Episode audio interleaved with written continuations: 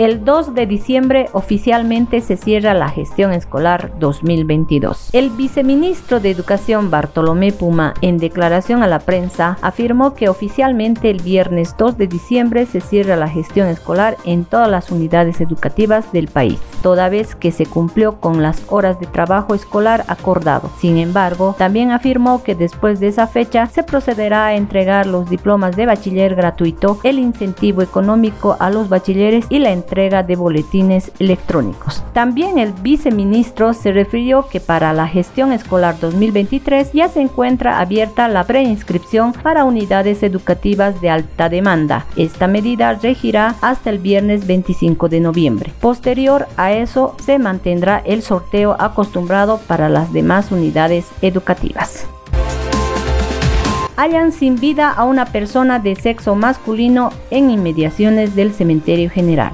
Encontraron sin vida a una persona de sexo masculino a pocos metros del cementerio general de la ciudad de Oruro. Las causas del deceso aún se encuentran en proceso de investigación, pero de acuerdo a la versión de algunos testigos, el fallecido se encontraba con su pareja en el lugar, misma que lo habría empujado y producto de la caída quedó inconsciente y posteriormente falleció. Cooperativas mineras de Oruro piden descentralizar comercialización de mineral. Los cooperativistas mineros de Oruro, a la cabeza de su presidente Roberto Escobar Mamani, informaron que en ampliado llevado a cabo el día de ayer lunes, su sector determinó exigir la descentralización en la comercialización de mineral a la empresa de Vinto, toda vez que sigue existiendo retraso ante la venta del mineral, además de que sigue arrastrando la deuda de más de 5 millones de dólares por lo cual afecta el aparato productor minero. Los cooperativistas se declaran en estado de emergencia y no descartan movilizaciones para hacerse escuchar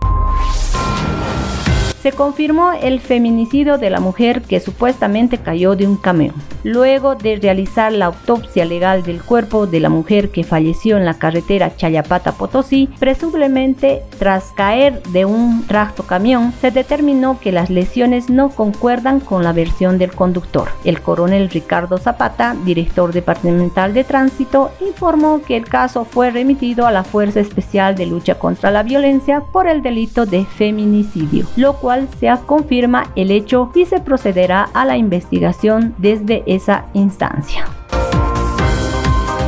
Panificadores en emergencia por el alza de la levadura. Panificadores en Oruro se declaran en estado de emergencia por desabastecimiento y elevación del precio de la levadura, insumo importante para la elaboración del pan, que debe llegar del departamento de Santa Cruz a todo el país. Santos Herrera, presidente de la Federación de Panificadores en Oruro, advirtió que de continuar por dos o tres días más el paro de actividades en Santa Cruz a causa del censo, quedarán desabastecidos de levadura, por lo cual no tendrá con regularidad la elaboración del pan y por ende se verán obligados a subir el precio. Esperan que en los próximos días esta situación se revierta.